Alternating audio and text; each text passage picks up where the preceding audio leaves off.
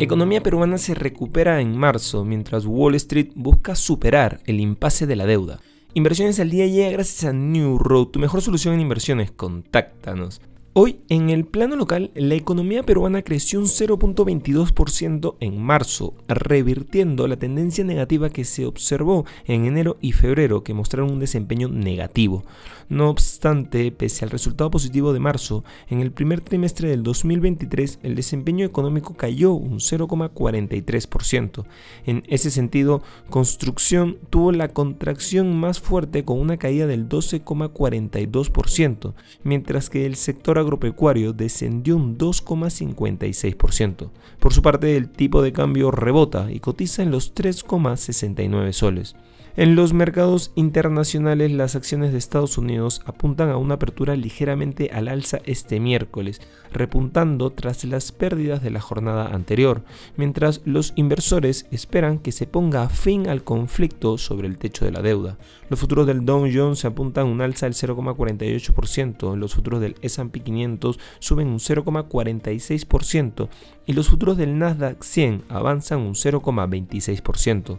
Los principales índices cerraron a la baja el martes, siendo el más castigado el Dow Jones de Industriales, que cayó más de 330 puntos o un 1%.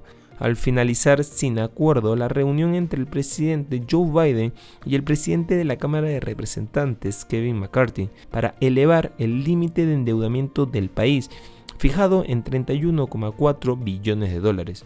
Por otro lado, en el sector empresarial, Target será centro de todas las miradas después de que el gigante minorista previera un segundo trimestre poco alentador, ya que los consumidores asediados por la persistente subida de los precios rehuyen comprar artículos no esenciales como electrónica y artículos para el hogar. El grupo de bricolaje Home Depot rebajó sus previsiones el martes, después de que el clima desfavorable contribuyera a unas ventas más débiles de lo esperado, mientras que los datos económicos mostraron que ventas minoristas aumentaron solo el 0,4% mensual en abril, por debajo del crecimiento esperado del 0,8%. Y no queremos irnos sin mencionar que seguimos conociendo movimientos de cartera del magnate Warren Buffett.